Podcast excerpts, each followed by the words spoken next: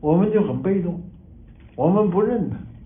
我们如果在前期参与讨论，从条款到内容，我们就有很多机会呢，影响到大家的态度。我们不参加，别人怎么能知道我们怎么想？别人怎么能够改变？怎么能做出有利于我们的条约来？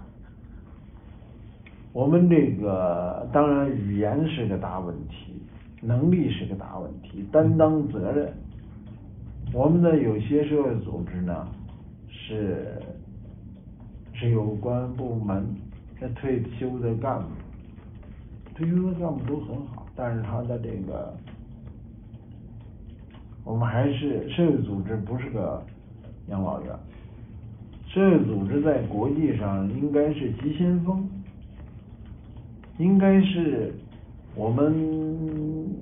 参与全球治理的很重要的部分，我们要知道国际的大量的法律法规、公约、议定书，都是在起草的时候、提出的时候，到最后这个成稿的过程之中，大量的社会组织非常丰富的去参与、反复的去推敲，这个情况是非常普遍。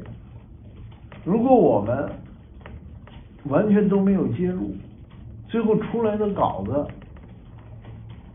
他就很难符合我们的要求。如果我们根本不参与，然后我们只有到政府在讨论的环节里再去参与，这毫无疑问的是不够的，因为国际治理的模式，它就是所有的利益相关方参与的交流的过程。那这一部分呢，我们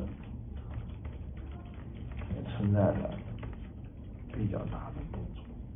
实际上，是不是呃，事实上可以做的怎么样？比如说这个呃，IUCN，我们在 WCC 第七届世界自然保护大会上。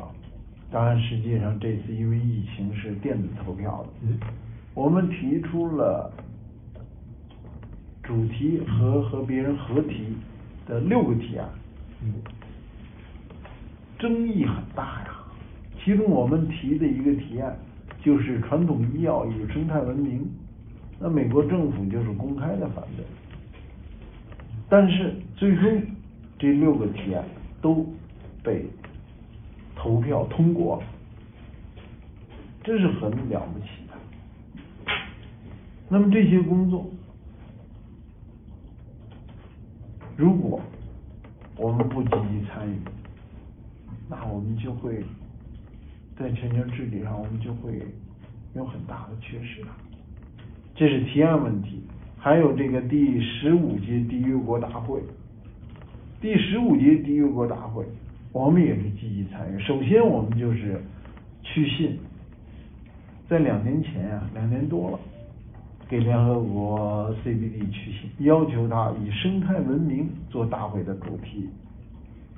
这在之前是从来没有过的。因为什么？因为美国就第一跳出来第一个反对，他说生态文明是你中国共产党第十八届代表大会上的政治口号。不能作为国际的这样的一个内容来宣传、来提、来推动，他是反对的。但是呢，我们作为社会组织，有人就说啊，合适不合适？我们不管他，我们提。嗯。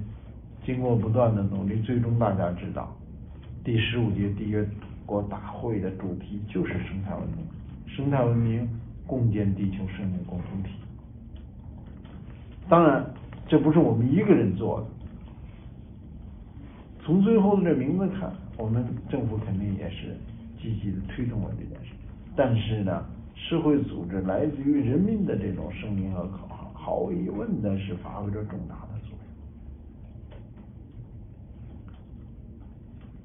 除了这个之外，我们在这个那是三 s